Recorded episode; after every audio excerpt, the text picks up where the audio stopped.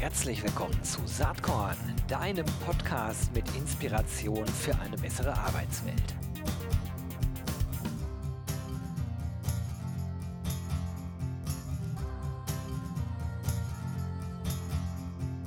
Hallo und herzlich willkommen zum Saatkorn Podcast. Ich freue mich heute total, endlich mal wieder jemand aus der betrieblichen Praxis. Äh, don't get me wrong, ich spreche natürlich super gerne auch mit HR-Tech-Unternehmen, mit Startups, äh, mit Leuten, die ihre Produkte erklären. Aber es ist äh, auch immer sehr, sehr, sehr spannend, mit Leuten zu sprechen, die wirklich in einem Unternehmen für das Themenfeld äh, verantwortlich sind. Und das ist heute der Fall. Ich freue mich total, denn hier am Start ist heute Lena Weber. Sie ist Head of Global Talent Acquisition und Employer Branding bei TUI. Herzlich willkommen, Lena. Hallo zusammen, danke für die Einladung, Gero. Cool, dass du da bist. Ich freue mich. Ähm, du hast, glaube ich, eine ganze Menge zu erzählen. Ich hatte mir heute die TUI-Karriereseite nochmal angeschaut. Äh, ziemlich geiles Teil, wenn ich das mal so sagen darf. Äh, mit Danke. wahrscheinlich vielen, vielen guten Hintergedanken entwickelt. Da sprechen wir gleich drüber. Aber bevor wir äh, loslegen, so richtig äh, über deine Arbeit bei TUI zu sprechen, erzähl uns doch einmal, wie du überhaupt bei TUI gelandet bist. Ja, gerne. Also, ähm, in der Rückschau wirkt es ja immer, als wäre das alles so geplant gewesen, da ich auch unheimlich gerne reise. Aber tatsächlich habe ich, ähm, vor einigen Jahren einfach eine Stellenanzeige gesehen auf Stepstone und, ähm, gesehen, dass die Personalvorständin von TUI damals eine Referentin oder einen Referenten gesucht hat. Und, ähm, ich dachte, das ist doch ein wahnsinnig guter, ähm, Weg, um zu lernen von jemandem, der auf einem sehr hohen Level und auch aus einer sehr männlich dominierten Welt, weil die Elke von Volkswagen gekommen ist zu TUI, ihren Weg gemacht hat ähm, und auch Familie hat. Für mich als Frau gut zu lernen, wie man das alles äh, miteinander in Einklang bringen kann ähm, und bin so dann bei der TUI als Executive Assistant äh, von der Personalvorständin gestartet in 2017. Cool. Wie lange hast du das dann gemacht? Ein bisschen mehr als 'nen Jahr. Ähm, ich bin nämlich vorher schon, ähm, vor allem im Nachwuchskräfte-Recruiting gewesen und in der TUI ist dann die Position der deutschen Recruiting-Leitung frei geworden und dann musste ich dann doch wieder dahin zurück, wo mein wo mein Herz für schlug, ins Recruiting und da bin ich jetzt bis heute für die TUI. Ja, super. Wobei sich zumindest, wenn ich mir LinkedIn so anschaue, in den Jahren ja doch dein äh, Jobprofil so ein bisschen erweitert hat. Ne? Also Recruiting wäre, Total. glaube ich, zu kurz gegriffen. Du machst ja auch Employer Branding, äh, ja klar, Talent Acquisition, äh, aber auch Executive Hiring. Ne? Genau, also ich habe die Position in der TUI dann noch gewechselt und bin mittlerweile in der internationalen Verantwortung und wie du schon sagst, nicht mehr rein nur für Recruiting, sondern für alles, was ähm, rund um Attraction und die Rekrutierung ähm, bei TUI passiert und auch ähm, persönlich für das Executive Hiring von allen Positionen, die an den Vorstand berichten, was ja für uns Recruiting-Profis ähm, auch nochmal ein bisschen was anderes ist, als andere Zielgruppen zu rekrutieren. Also eine schöne Erweiterung für mich. Super. Das machst du wahrscheinlich nicht ganz alleine. Ne? Du hast, denke ich mal, ein Team. Wie, wie, Genau, ihr denn ich aufgestellt? Ähm, wir sind über verschiedene Länder in Europa verteilt, weil TUI die Philosophie hat, dass wir eben nicht zur Arbeit gehen, sondern, ähm, die Arbeit von dort machen, wo wir sie am besten verrichten können und wo wir auch die besten Leute finden.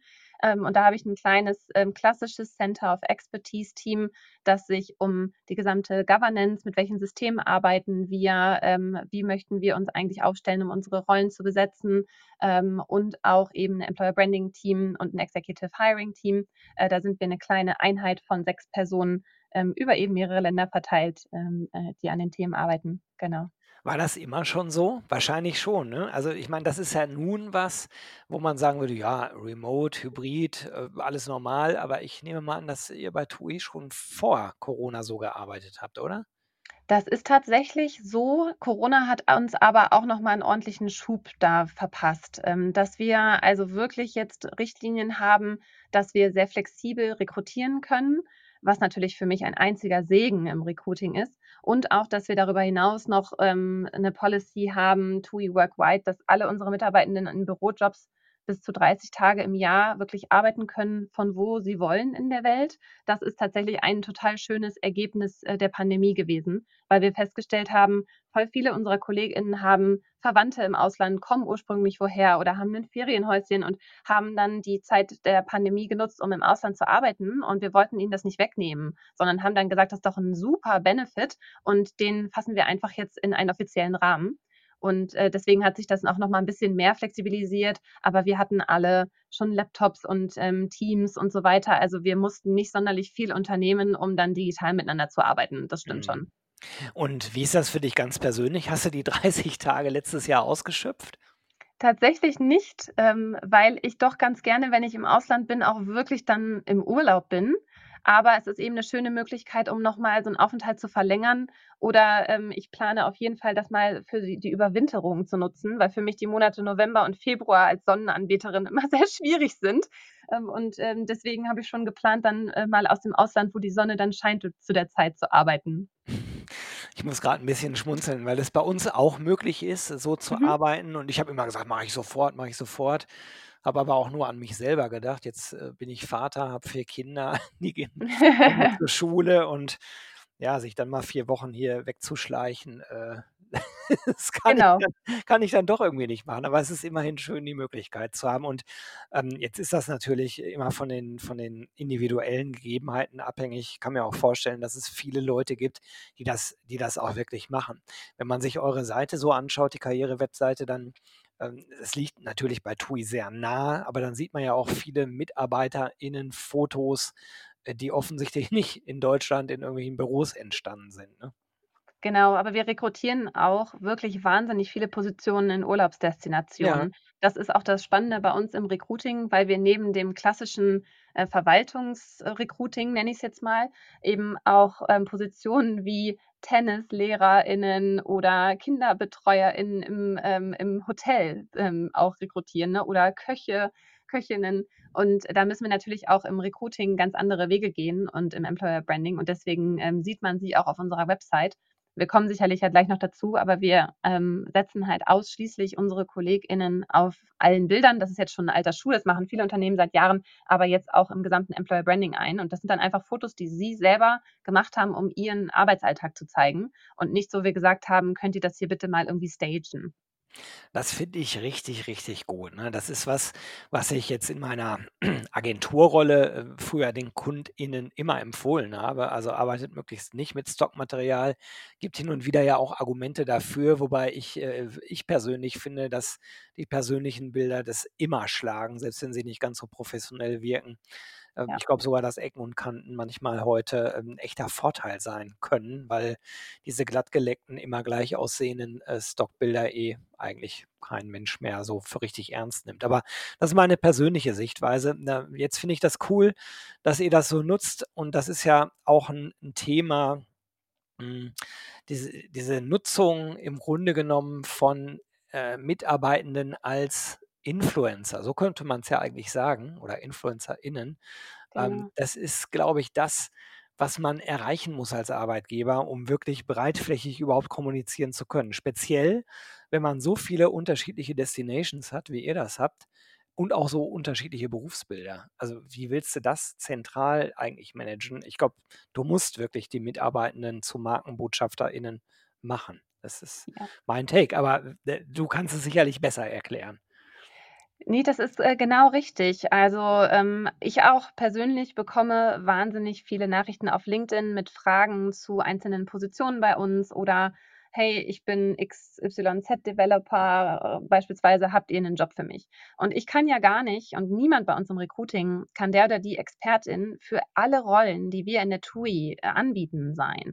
Und deswegen haben wir beispielsweise letztes Jahr entschieden, eine Funktionalität zu unserer Website hinzuzufügen, wo einfach externe Personen unsere eigenen Mitarbeitenden fragen können, was ihnen auf der Seele brennt, ähm, weil die das eben viel besser beantworten können als wir im Recruiting. Und es gibt natürlich auch HRler, die da drin sind, wenn jemand Prozessfragen oder HR-spezifische Fragen hat. Aber wir nutzen eben, dass wir auch eine Kultur in der Organisation haben, wo unsere Mitarbeiterinnen total offen sind, so im Schnitt, ähm, um einfach die Personen miteinander zu verbinden und zu sagen: „Fragt doch gerne einfach den oder die Expertin direkt.“ Und das ist nur ein Element, wo wir unsere Mitarbeitenden dann eben auch als, ähm, Influencerin nutzen. Ja. Ja, lass uns versuchen, äh, dass wir das ganze Thema mal so 'n bisschen systematisch angehen. Also, vielleicht fangen wir noch mal erst mal an mit der Brand selbst. Also, warum sollte man für TUI arbeiten, ist ja die Frage, die wahrscheinlich jeder Mensch, äh, individuell 'n bisschen anders bea beantworten würde. Aber habt ihr sowas wie eine, wie eine EVP oder irgendwie so, so einen Wertekanon oder irgendein Werteversprechen, wo ihr sagt, das ist typisch TUI, dafür stehen wir?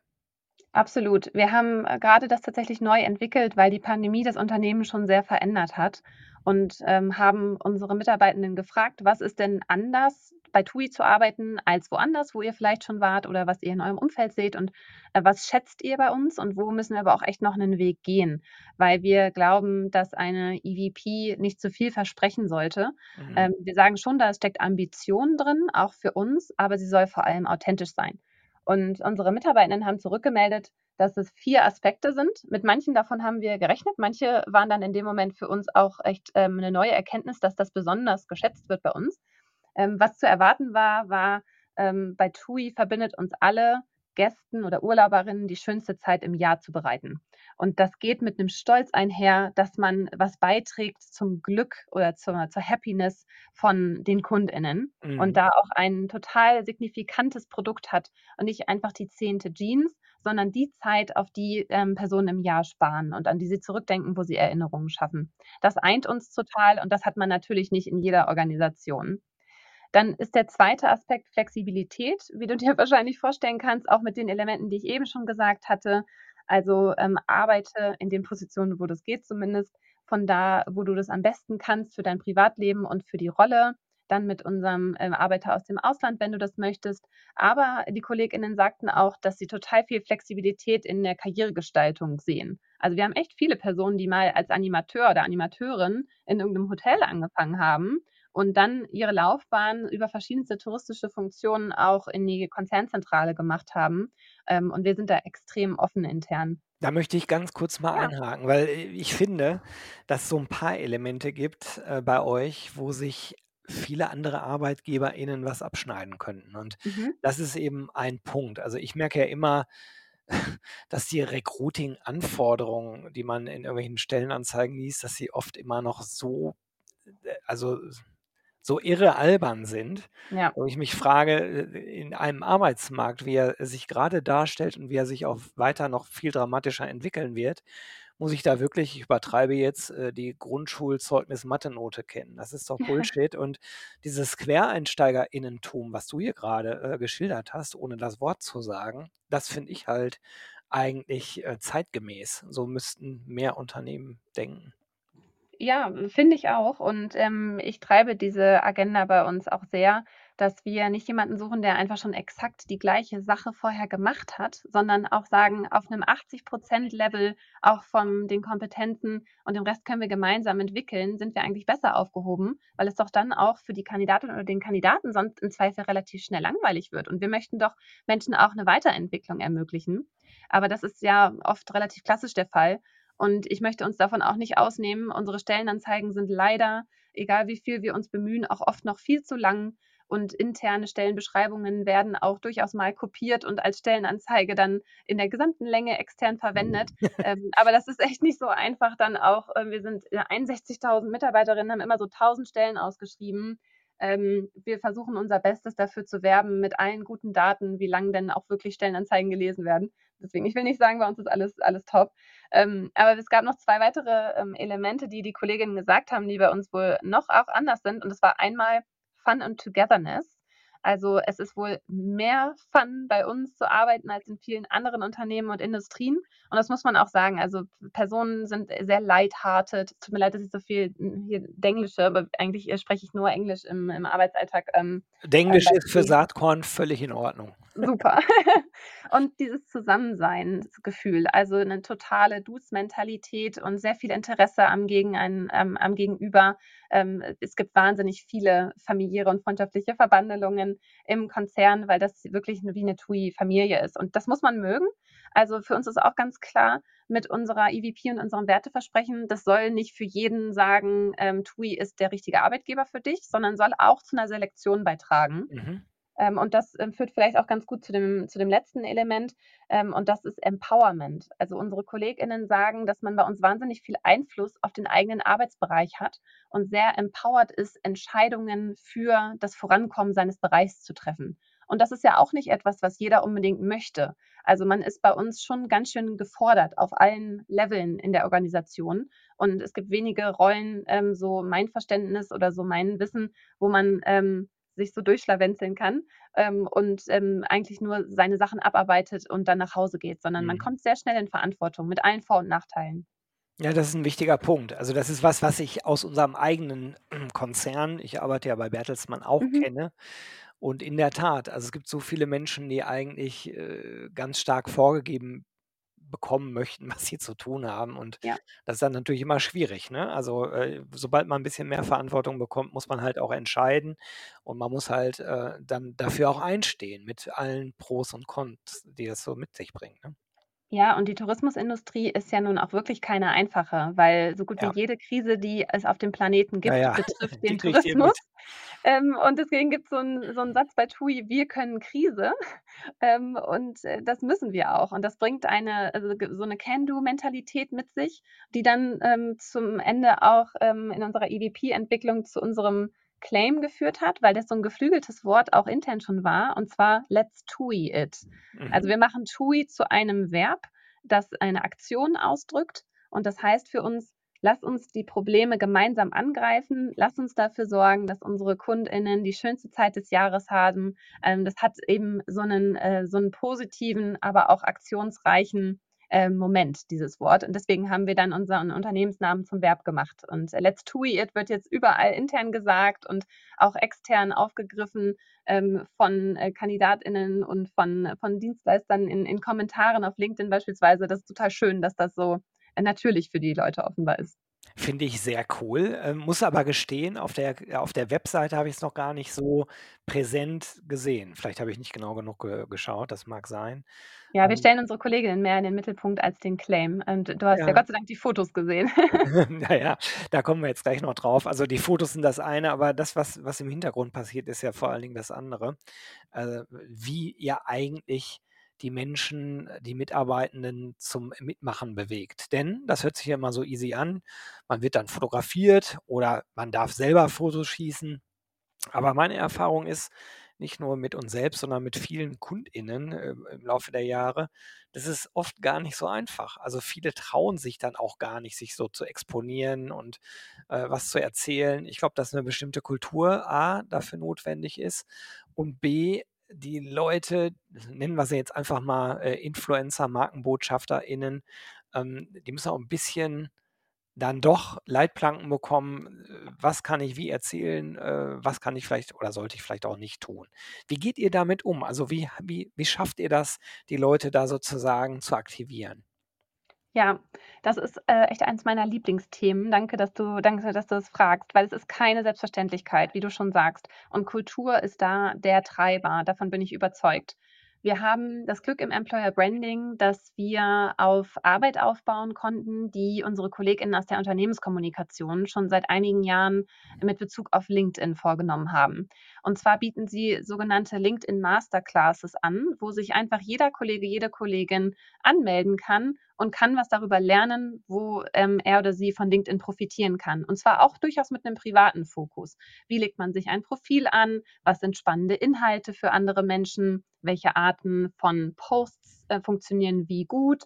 Und, ähm, welche Social-Media-Regeln setzen wir als Unternehmen auch für diesen Mischbereich aus privater und beruflicher Kommunikation auf, damit eben unsere KollegInnen auch einen sicheren Rahmen haben? Und da sind, ähm, bei uns wirklich über 1.000 KollegInnen, ähm, in ihrer Arbeitszeit durchgegangen über die letzten Jahre. Und deswegen hat sich 'nen ganz tolles ähm, so 'n ganz toller Strom an LinkedIn-Kommunikation entwickelt, der über unsere KollegInnen läuft. Und, ähm, das haben wir im Employer Branding nun aufgegriffen und gesagt: „Wir stellen fest, dass unsere KollegInnen total bereit sind, auch mit daran zu wirken, dass sie tolle neue Teammitglieder um sich herum scharen können und eben mit in die Arbeitgeberkommunikation bereit sind zu gehen. Lass uns das doch auch im Employer Branding aufgreifen, weil es wunderbar eben in diesen Trend von authentischer Kommunikation reinspielt.“ Aber nichtsdestotrotz haben wir da gesessen und gebibbert, als wir, ähm, um Einsendungen für unser Launch-Video jetzt für unsere EVP gebeten haben, Mhm. ähm, und haben auch ganz viel intern unternommen und tatsächlich 2 Monate vor dem externen Launch erst mal unsere unser Employer Branding, was wir eh mit KollegInnen entwickelt hatten, nur intern gelauncht und haben äh, erstmal erläutert, warum ist Employer Branding wichtig? Warum zählt jeder einzelne von uns dafür? Was wir unserem Nachbarn übers Arbeiten ähm, bei uns erzählen, das hat ja alles auch einen Outreach, den wir nicht unterschätzen sollten. Und was kann jeder Einzelne dafür tun, auch mit tollen Menschen in der Zukunft zu arbeiten, weil es ja doch relativ schnell so als Verantwortung von HR gesehen wird, dass man Stellen besetzt bekommt. Und den Spieß haben wir wirklich komplett umgedreht und das in wahnsinnig viele Medien bei uns auch intern aufgenommen. Und erst das Ende von dieser Kommunikation war ein, hey, und wer von euch hat jetzt Lust, sich bei uns ähm, zu beteiligen und mal Einblicke in seinen Arbeitsalltag zu geben und uns kleine Videosnippets oder Fotos zu schicken. Und wir haben über 500 Einsendungen am Ende bekommen. Das heißt, ähm, die Vorarbeit hat wohl ganz gut funktioniert, aber wir haben die ersten Tage wirklich da gesessen und gebibbert und gehofft und gedacht, am Ende müssen wir uns nur selber filmen, damit wir irgendwie ähm, die ganzen, ähm, das ganze Video voll bekommen. Aber deswegen, es, es sieht immer alles dann happy und shiny aus, aber wir haben ganz viel Vorarbeit dafür geleistet, ähm, unsere KollegInnen eben über diese Wichtigkeit zu informieren, ihnen die Sicherheit zu geben, dass sie natürlich jederzeit entscheiden können, was mit ihren äh, Fotos und ihren Videos passiert oder auch nicht passiert und dass niemand zu irgendwas verpflichtet wird, ist natürlich sowieso die Grundvoraussetzung. Jetzt ist äh, die Karriere-Webseite und Video ja das eine, Social Media das andere, hast du beides schon angesprochen. Ähm, welche Kanäle sind denn für TUI besonders relevant? Ich würde ja mal meinen, LinkedIn, hast du schon gesagt, das ist jetzt ein No-Brainer, aber äh, meine Vermutung ist ja, dass Instagram auch eine riesengroße Rolle bei euch spielt in der Kommunikation. Ist das richtig oder? Ja, hängt extrem von der Zielgruppe ab. Ja, Also, okay. ähm, dadurch, dass wir so wahnsinnig unterschiedliche Altersgruppen und Funktionen und Länder rekrutieren, ähm, ist ja Instagram für manche Zielgruppen schon wichtig. Man kann aber sagen, die Daten sprechen für sich, dass bei uns Website und LinkedIn die wichtigsten Kanäle sind, äh, wo wir am meisten, ähm, Engagement haben, am meisten Personen erreichen und auch am meisten Einstellungen von generieren.